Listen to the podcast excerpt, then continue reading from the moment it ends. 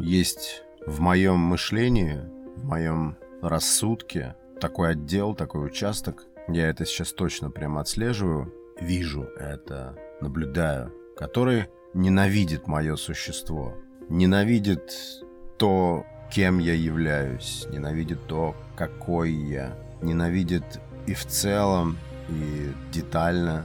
Это внутри меня ненавидит, каким я был всегда, заранее ненавидит то, каким я буду, ненавидит за ситуации, в которых я оказывался, в которых окажусь. Это чистая, настоящая ненависть. Это не антипатия, это не сомнение, это именно ненависть. И когда, когда вот это мое альтернативное эго, ненавидящее меня, начинает набирать силу, то очень сложно ему противостоять. Тут и там сразу находится подтверждение тому, что я не окей. Я не оправдываю собственные ожидания. Этот внутренний ненавистник начинает собирать все вокруг, особенно из прошлого.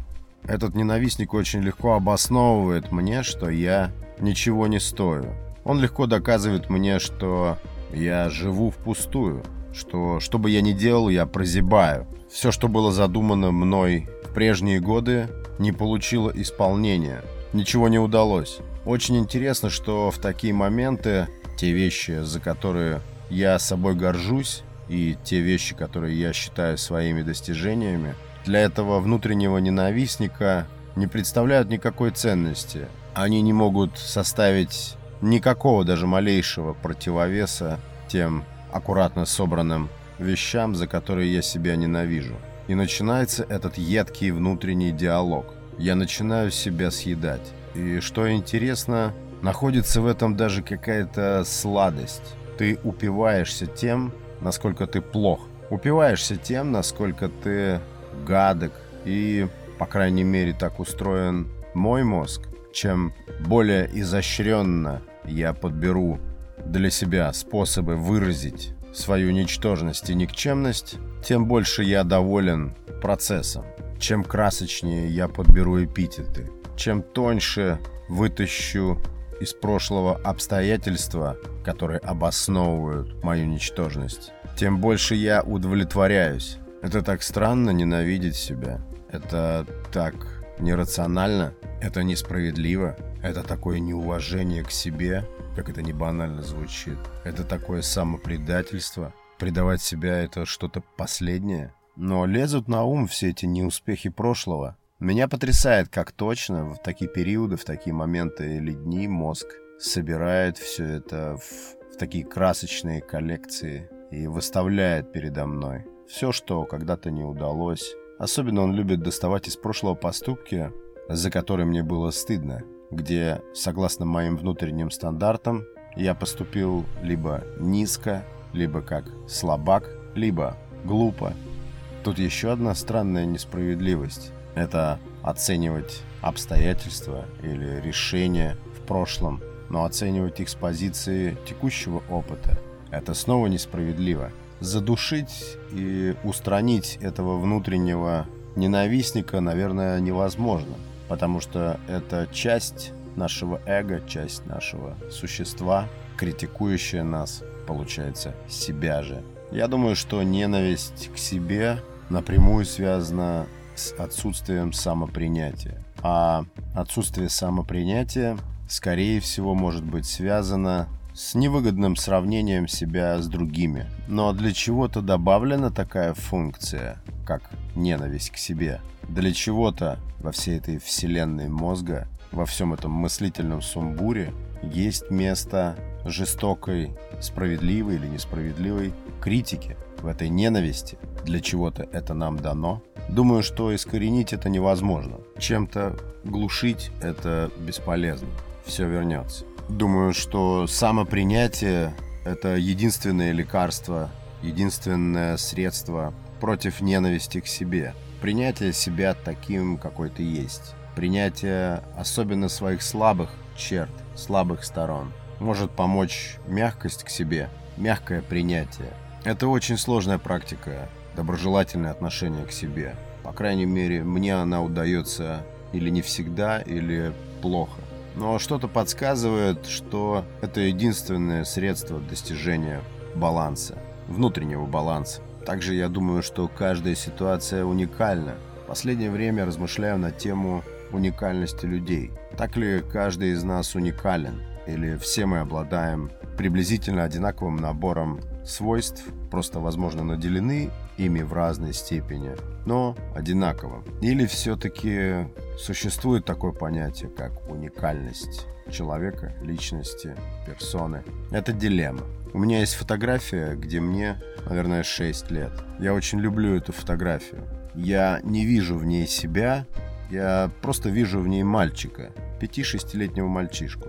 И я не ассоциирую себя с этим мальчиком на фото. Конечно, я понимаю, что это я, но первично, поверхностно, я не ассоциирую себя с ним. Для меня это просто, просто мальчишка на фото. Но он мне очень нравится. Мне нравится его взгляд. Мне нравится его вот эта рубашечка. Нравятся его волосы. Нравится лицо. Выражение лица. Добрый, чистый взгляд. Еще ничем не искаженный. Этот мальчишка еще не обманут. Ему еще далеко до каких-то трудностей. Он абсолютно счастлив. Он не ищет никакого душевного баланса.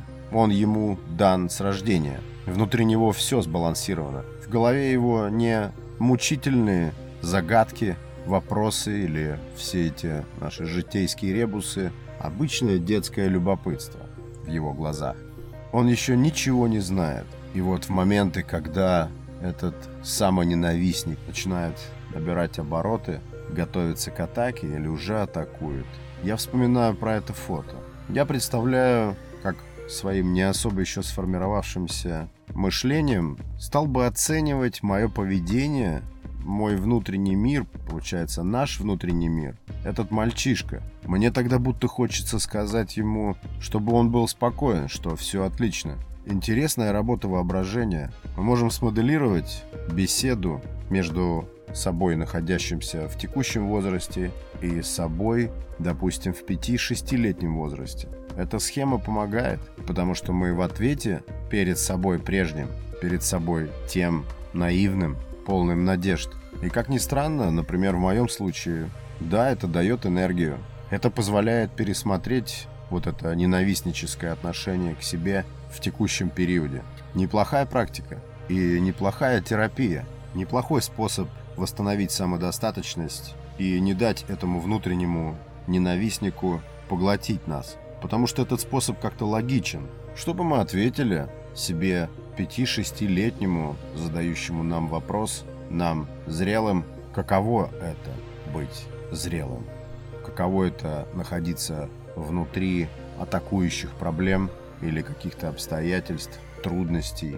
Я думаю, что первое инстинктивное чувство, которое в нас возникает, это просто успокоить это 5-6-летнее существо, успокоить и сказать ему, что все тут отлично, все идет хорошо, все проблемы решаются, трудности преодолеваются. И не то чтобы нам захочется скрыть от него информацию обо всех этих сложных ситуациях. Нет, нам захочется его заверить и искренне успокоить, что все в любом случае будет отлично. Поэтому я считаю, что ненависть к себе, внутренний ненавистник, это явление неискоренимое, может быть даже естественное, нормальное, но это можно контролировать, это можно ограничивать, это нужно осознавать, понимать и принимать. Что ж поделать с тем, что наш мозг любит сравнивать, сопоставлять и, сравнивая, делать какие-то невыгодные для нас выводы. Разве способны мы искоренить такое свойство работы мозга?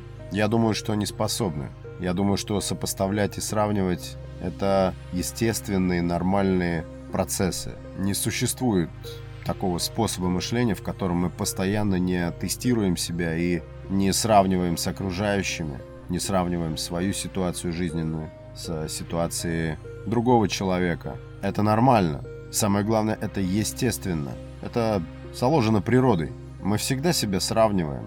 Вопрос только в том, как мы относимся к тем выводам, которые делаем, сравнивая себя с кем-то. Такие мысли на этот момент. Это был Наухов и Несу подкаст, 52 эпизод. Спасибо за прослушивание. Пока.